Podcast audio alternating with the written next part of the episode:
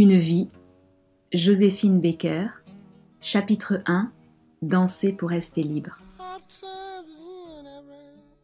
Je m'appelle Freda Joséphine MacDonald, mais on me surnomme Tumpy.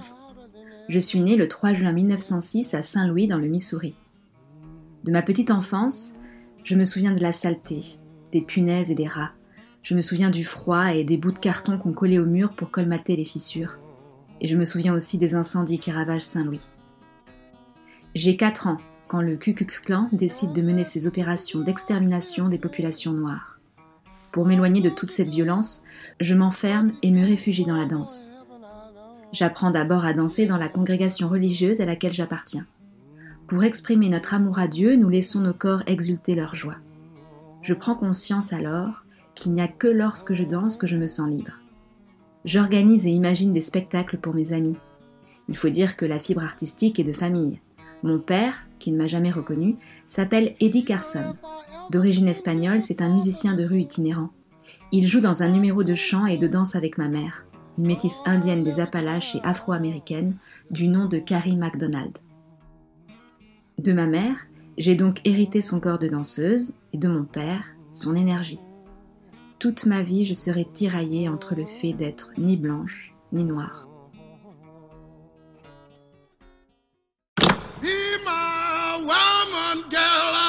Mon père nous abandonne un an après ma naissance, mais ma mère se remarie avec Arthur Martin, un ouvrier dont je prends le nom. Maman gagne sa vie en faisant des lessives pour les riches. En 1914, l'année de mes 8 ans, je passe mes journées ballottées entre l'école et les travaux domestiques pour une blanche aisée chez qui ma mère m'envoie. Une fois, je laisse l'eau de la vaisselle bouillir trop longtemps et les assiettes se cassent. Ma patronne est si en colère qu'elle me prend les mains de force et les plonge dans l'eau bouillante. Je supplie alors Dieu de me laisser mourir, car je suis trop malheureuse sur terre. Ma mère et mon beau-père sont très durs avec moi. Pour eux, les enfants ne doivent pas être une charge. Je n'ai donc pas le choix que de travailler pour subvenir aux besoins de la famille qui s'est agrandie depuis le remariage de ma mère. Je suis l'aînée de Richard, Margaret et Willie Mae. Je m'entends très mal avec ma mère et ma famille en général. Quand ma mère me maltraite, je me réfugie chez ma grand-mère et ma tante Elvara. Enfant, je n'ai qu'une envie, quitter ma maison pour vivre ma jeunesse.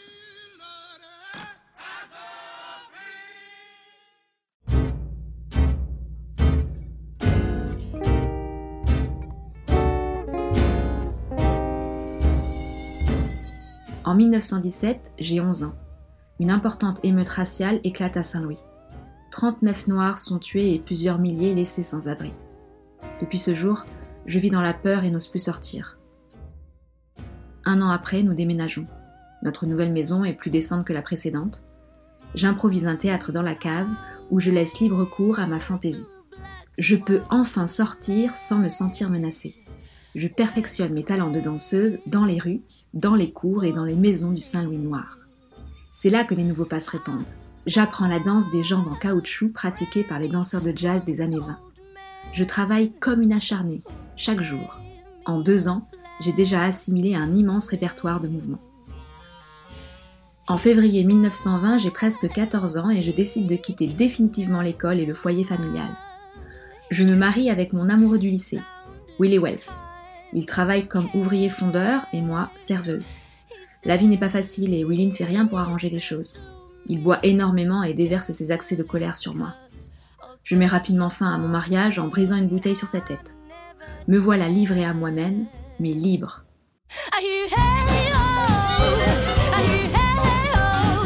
Pour gagner ma vie, je fais du mime dans la rue, puis je rejoins un trio d'artistes de rue appelé le Jones Family Band, qui se produit à Saint-Louis. Un jour, arrive une troupe en tournée, les Dixie Steppers, dans le Booker Washington Theater, un théâtre afro-américain de 500 places situé non loin de la gare. Son directeur nous engage pour combler le vide de l'entracte mais à 14 ans, je suis trop maigre pour paraître aux côtés des autres danseuses de la troupe. On m'engage alors comme habilleuse. Un jour, je remplace une danseuse malade et gagne mon premier cachet. C'est un moment merveilleux. Je comprends alors que la danse sera ma clé des chants. Nous partons en tournée. Je découvre la Nouvelle-Orléans, le berceau de la musique noire. En avril 1921, j'ai presque 15 ans. Nous jouons au Gibson Theatre de Philadelphie. Je dois de nouveau remplacer une danseuse qui s'est blessée. On me donne le rôle de la girl comique qui en bout de film ne fait rien comme les autres. Ça marche plutôt bien avec le public. À cette occasion, je rencontre Noble Cecil, l'un des créateurs de la grande comédie musicale noire de l'époque, Shuffle Along. Cecil semble intéressé par mon talent, mais mon âge le fait reculer. Déçu, je me console dans les bras de Willie Baker, sorte de garçon à tout faire. Je tombe folle amoureuse de ce futur grand chanteur et guitariste. Nous nous marions la même année et nous nous installons chez lui. Pour gagner ma vie, je danse au Standard Theater, l'un des théâtres noirs les plus célèbres et les plus réputés de Philadelphie. Je suis payé 10 dollars par semaine et pour l'époque, c'est du luxe. Nous nous en sortons bien avec Willy, mais mon rêve est de danser à Broadway. En 1922, à l'âge de 16 ans, je décide de quitter mon second mari pour aller tenter ma chance à New York. Je débarque dans la cité de tous les possibles où je mets peu de temps à me présenter au Delhi's 63rd Street Theater, le célèbre musical de Broadway sur la 63e rue. Le directeur refuse mon numéro de danse. Je dois trouver un autre moyen de rentrer dans ce théâtre. Je retrouve seul et me fais engager au titre d'habilleuse pour sa revue Shuffle Along. J'apprends tous les chants et toutes les danses pour que, lorsqu'une danseuse tombe malade, je la remplace au pied levé et ça marche une fois de plus. Dès que je suis sur scène, je suis déchaînée. Je loue, je grimace, je deviens une attraction à part entière. Si seul prend conscience qu'il y a un coup à jouer avec moi. Il m'annonce que j'intégrerai la troupe principale dès l'été. Pendant plus d'un an, nous tournons à travers l'Amérique. Je suis désormais reconnue comme une vraie artiste. Je prends le nom de scène de Josephine Baker, nom de mon second mari. Je commence à amasser une belle fortune, ainsi que pas mal d'amants et amantes. En 1924, après deux ans de tournée, j'enchaîne les répétitions du nouveau spectacle de Cecil, The Chocolate Dandies. Je tiens l'un des rôles principaux. J'y répète les bouffonneries qui m'ont fait connaître et qui plaisent au public. Mais je joue aussi des numéros plus sensuels, vêtus d'une robe élégante en satin blanc, fendue sur le côté. Je découvre le Plantation Club, une copie du Cotton Club, célèbre club de jazz et dancing à Harlem, où je veux à tout prix me produire je parviens à intégrer le corps du ballet du club et à avoir mon propre numéro. Nous sommes en 1925 et j'ai 19 ans. Un jour, Caroline Dudley Reagan assiste à l'une de mes prestations et tombe son beau charme. Mariée à un attaché commercial de l'ambassade américaine à Paris, elle jouit pleinement de la vie culturelle parisienne et s'improvise à l'occasion impresario. Caroline croit en moi et me propose de la suivre en France avec un salaire de 250 dollars par semaine l'occasion inespérée de quitter l'univers ségrégationniste qui me pèse. Le théâtre des Champs-Élysées à Paris vient d'être racheté par un certain Rolf de Marais, qui souhaite le transformer en musical. André Daven, directeur artistique du théâtre, a l'idée de monter un spectacle exotique, selon ses termes, mettant en scène des corps libres, non contaminés par la civilisation, qui susciteraient le désir et symboliseraient l'exubérance des années folles et de l'émancipation de la femme. Son précédent spectacle, Le Monde, joué par des comédiens blancs grimés en noir, a été un échec. C'est le peintre cubiste Fernand Léger, ami de Daven, venant justement de voir l'exposition d'art nègre au musée des arts décoratifs de Paris, qui lui conseille de présenter un spectacle authentiquement nègre. Caroline Dudley, qui passe son temps à parcourir le monde et les soirées mondaines, surgit un beau matin dans le bureau de Daven et lui promet de trouver la troupe noire qui fera renaître de ses cendres le théâtre. Rolf de ravi de cette proposition, finance son voyage à New York afin qu'elle puisse constituer sa troupe. Elle se rend directement à Harlem et engage 25 artistes, dont 12 musiciens, et souhaite que je sois la vedette du show qui s'appellera La Revue Nègre.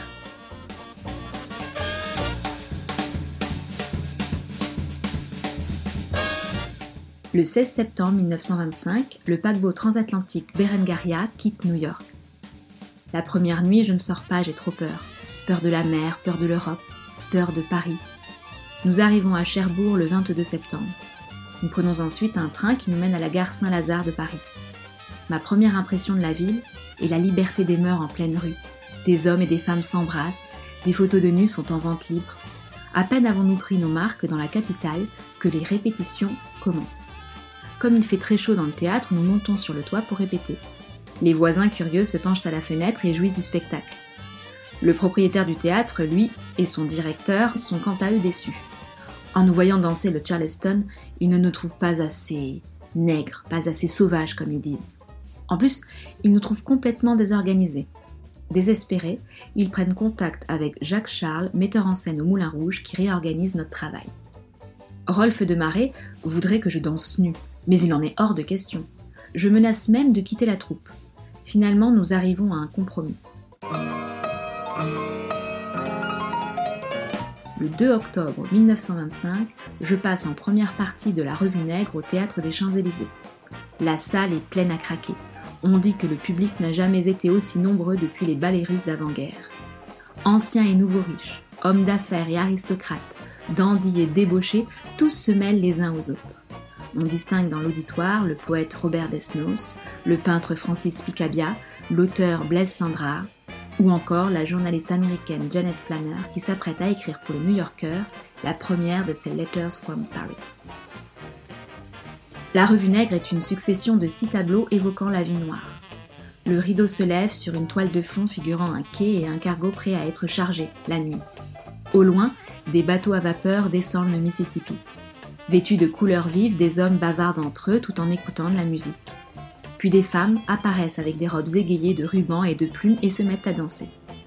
Je fais alors mon entrée en dandinant, les genoux écartés et pliés, le corps lâche. Je porte une chemise déchirée et un short en lambeaux. Quand l'orchestre se met à jouer Yes, sir, that's my baby, je danse le Charleston tout en grimaçant. Je fais ensuite le grand écart en me donnant des allures de poupée désarticulée. Je quitte ensuite la scène à quatre pattes, les jambes raides, le derrière plus haut que la tête. Les Français voulaient du cliché, les voilà servis. Dans un autre tableau intitulé Rassemblement en camp de la Louisiane, je suis en duo avec une autre danseuse. Fiancées toutes les deux au même homme, nous nous battons pour lui avant de le laisser seul danser autour de son haut de fort. Mais le moment qui a le plus de succès est la dernière scène qui se passe dans un cabaret de Harlem le danseur Joe Alex et moi-même exécutons la danse sauvage. Une danse d'accouplement primitive dans un décor de savane. Je porte une ceinture de plumes sur une culotte de satin ainsi qu'un col de plumes autour du cou. J'ai également des plumes dans les cheveux et autour des chevilles. Bien que je sois seins nu, je porte des souliers noirs à talons plats. Mon partenaire a lui aussi des plumes autour des hanches ainsi que des perles autour du cou, des genoux et des chevilles. Il me porte sur son dos tandis que j'agite les jambes. Quand il me dépose, je fais une sorte de danse du ventre sur un rythme de tambour. Pour le public, cette chorégraphie est à deux doigts de l'obscène, mais pour désamorcer l'érotisme de la scène, je m'amuse à loucher ou gonfler mes joues. Je lève les bras au-dessus de la tête et je secoue mon corps en rigolant. Je me laisse complètement entraîner par ma propre fureur. J'ai la fièvre dans le corps, dans les yeux et même dans les dents. À la fin du spectacle, deux camps se forment clairement les choqués, qui ne voient en moi qu'une pauvre fille noire délurée, et les conquis qui me considèrent comme la vedette du renouveau du music hall. Mais qu'on s'entende bien, il s'agit bien ici de se moquer des Blancs et de leur manière de voir les colonies. La France, bien que moins raciste que les États-Unis, a d'énormes progrès à faire concernant les gens de couleur et leur insertion dans la société. La tournée, qui doit durer huit jours, se prolonge des mois et des mois. Chaque jour, je découpe les articles de presse qui font mes louanges ce sont mes premières leçons de français. Ce séjour parisien me fait réaliser que j'habite un pays où j'ai peur d'être noir. Les États-Unis sont réservés aux blancs et il n'y a pas de place pour nous. J'étouffe. Si beaucoup d'entre nous partent, ce n'est pas parce que nous le voulons, mais parce que nous ne pouvons plus le supporter. À Paris, je me sens libérée.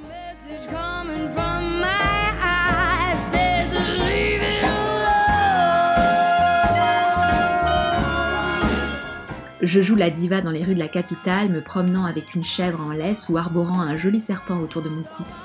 Je crée le scandale partout où je passe. Et c'est le prix à payer pour devenir une star. Je reçois des centaines de lettres d'amour et des demandes en mariage. Même l'écrivaine Colette ne résiste pas à mon charme. Je deviens la muse de Paul Morand, à qui j'inspire l'une des huit nouvelles fantastiques et érotiques de Magie Noire. Sortie en 1928, L'histoire met en scène une danseuse afro-américaine du nom de Congo, qui s'initie aux pratiques vaudou dans le Harlem des années 20. L'écrivain a voulu rendre hommage au génie de la culture noire au moment où l'art nègre fait fureur dans certains milieux artistiques et mondains. Je deviens aussi l'égérie de peintre qui vénère mon style et mes formes. Depuis la première exposition d'art nègre de Paris en 1919, les fauves et les cubistes ne jurent que par la culture noire. Fini l'image du sauvage bestial et monstrueux, soupçonné de cannibalisme. Depuis la Première Guerre mondiale, le regard porté sur les Noirs a changé. 193 000 Noirs, dont 180 000 tirailleurs sénégalais, ont été recrutés par l'armée française. Aujourd'hui, les Parisiens parlent du bon nègre, courageux, sociable, voire naïf. Il suffit de voir les affiches Banania qui jongent tous les cafés de la capitale. Mais grâce à moi, les Parisiens reconnaissent désormais notre talent artistique. Ils adulent le jazz et toutes les musiques afro-américaines. À Paris, je rencontre de nombreux artistes compatriotes. Comme moi, ils ont trouvé dans Paris le lieu où prolonger la renaissance nègre de Harlem, dont je suis une militante acharnée. D'abord littéraire, le mouvement de renouveau de la culture afro-américaine prône dans l'entre-deux-guerres l'émancipation des Noirs américains confrontés à la ségrégation raciale depuis l'abolition de l'esclavage en 1865. Il regroupe des intellectuels, des écrivains, des mécènes, des photographes, des sculpteurs, ainsi que des musiciens comme Louis Armstrong ou Duke Ellington. À Paris, il n'y a pas de ségrégation. Je peux m'asseoir où je le souhaite dans l'autobus entrer et être servi dans tous les restaurants et surtout fréquenter des blancs, des choses impossibles pour une noire aux États-Unis. À une soirée, je rencontre Georges Simenon, un Belge fraîchement débarqué dans la capitale qui rêve de devenir écrivain. Eh bien, je l'engage comme secrétaire.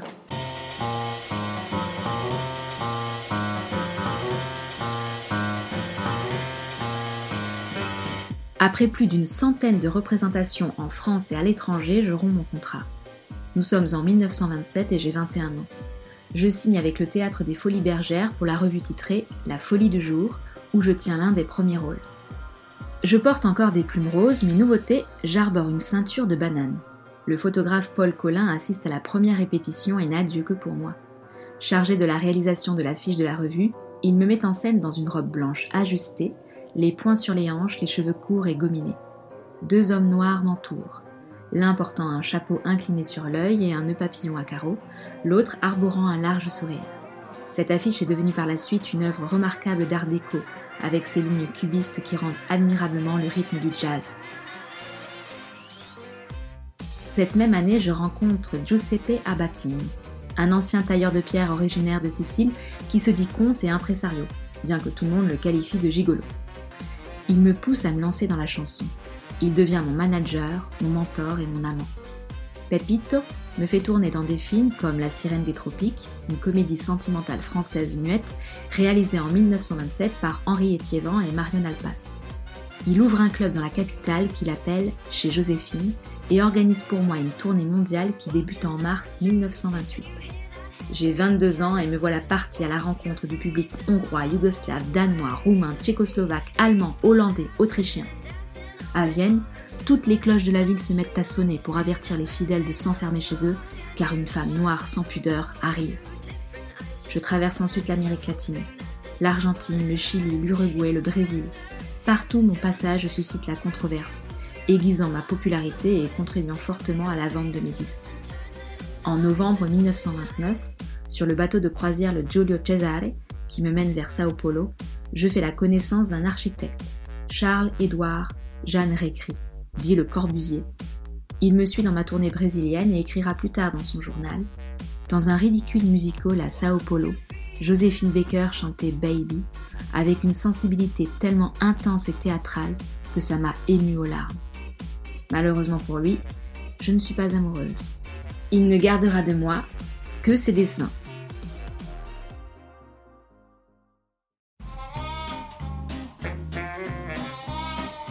En 1930, j'ai 24 ans. Henri Varna, le directeur du Casino de Paris, m'engage pour mener la revue de la saison 1930-1931. Il m'achète un guépard, nommé Chiquita, qui terrorise l'orchestre et le public. Je crée un nouveau concept, la femme animale. Je deviens la rivale de Mistinguette, la reine du Moulin Rouge. Un an plus tard, je remporte un succès inoubliable avec la chanson J'ai deux amours, composée par Vincent Scotto. Il manquait une chanson pour le spectacle et Vincent l'écrit en quelques minutes sur le trottoir, un stylo dans une main et sa guitare dans l'autre. Il m'écrit par la suite d'autres chansons, Fifine ou Princesse Tam Tam, qui ne rencontrent pas le même succès. Mais on peut compter sur Pepito qui a plus d'un tour dans son sac pour entretenir ma célébrité. il a l'idée de fabriquer des poupées à mon effigie ainsi que des cosmétiques. La Baker Fix est un gel coiffant commercialisé dans un joli pot en verre, agrémenté de mon portrait cheveux noirs plaqués. Et le Baker Oil est une huile qui bronze sans coup de soleil. L'argent coule à flot. Je m'achète une maison à Vésiné dans les Yvelines où je cultive des parterres fleuris et cohabite avec une impressionnante ménagère. Je fais aussi beaucoup de dons à des œuvres caritatives, aux hôpitaux de Paris, aux écoles et aux orphelinats. Je souhaite que les enfants malheureux puissent comme moi réaliser leurs rêves. En 1931, j'ai 25 ans. Je sors mon premier livre écrit avec Félix Achille de la Camara et Pepito, Mon sang dans tes veines. Un roman avec en toile de fond une réflexion sur l'injustice de la discrimination raciale. En 1933, à l'âge de 27 ans, je rencontre lors d'un gala en Belgique Jo Bouillon, compositeur, chef d'orchestre et violoniste originaire de Montpellier. Nous partageons le même idéal de fraternité. C'est un homme sensible et généreux. Nous devenons de grands amis. Il m'accompagne dans mes tournées parisiennes et provinciales. En 1934, je tourne dans deux films qui me sont consacrés et dont Pépito écrit le scénario, Zouzou avec Jean Gabin. En octobre 1935, j'ai 29 ans j'embarque à bord du paquebot Normandie pour une tournée d'un an aux États-Unis, la tournée de la réconciliation. Malheureusement, ce retour est un fiasco. Le public est sceptique. Certains me reprochent de parler en français, d'autres de parler en anglais avec un accent français. Mais ce qui me déçoit le plus, c'est la ségrégation dont je suis encore victime. On me refuse l'entrée des hôtels et des restaurants. Les plus grands médias me font comprendre que je ne suis pas à ma place. Le Times ose dire Pour les spectateurs de Manhattan qui l'ont vu la semaine dernière, ce n'était qu'une négresse aux dents de lapin. Même mes compatriotes noirs me tournent le dos. Ils me reprochent d'être une star superficielle qui ne fait rien pour les droits civiques. Cet échec nous mène Pépito et moi à la fin de notre relation. Je rentre donc plus tôt que prévu en France en mai 1936, de nouveau à bord du Normandie. À l'automne, j'apprends la mort de Pépito d'un cancer. Il était tout pour moi. Je me sens amputée. Colette m'envoie des lettres de réconfort. Elle me force à sortir, rencontrer de nouvelles personnes. En 1937, j'ai 31 ans. On me demande de remettre la coupe du plus beau travesti au concours du bal des folles dans un nightclub parisien qui s'appelle le Magic City. Cette année-là, je fais la connaissance d'un jeune industriel de 27 ans, courtier en sucre, Jean Lyon. Toutes les filles le regardent, mais il n'a Dieu que pour moi. Le 30 novembre, je l'épouse à Crèvecoeur-le-Grand et je prends la nationalité française pour couper définitivement mes liens avec mes origines. Mais si la France est moins raciste que les États-Unis, je découvre qu'elle est antisémite. Mon mari, de confession juive, subit de nombreuses discriminations. Nous nous engageons dans l'action de la LICA, qui deviendra la LICRA en 1979. Nous choisissons de vivre loin de la capitale, en louant le château des Milandes, bâtisse isolée en Dordogne. Je réalise enfin mon rêve, être la femme d'un prince. Je tombe enceinte mais je perds mon bébé. Je tente de surmonter ma douleur en me lançant dans une multitude d'activités mais la vie de femme au foyer commence sérieusement à m'ennuyer. Je passe mon brevet de pilote, mais je rêve secrètement de remonter sur scène et plus encore, donner un sens à mon existence.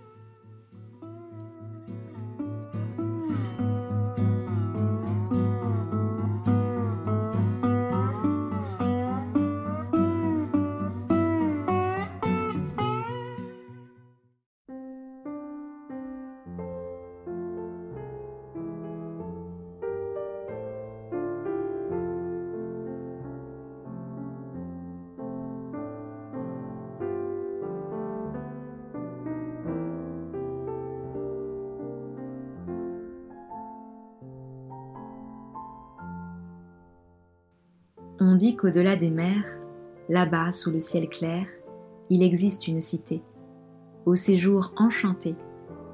Et sous les grands arbres noirs, chaque soir, vers elle s'en va tout mon espoir. J'ai deux amours, mon pays et Paris. Par eux toujours mon cœur est ravi. Ma savane est belle, mais à quoi bon le nier?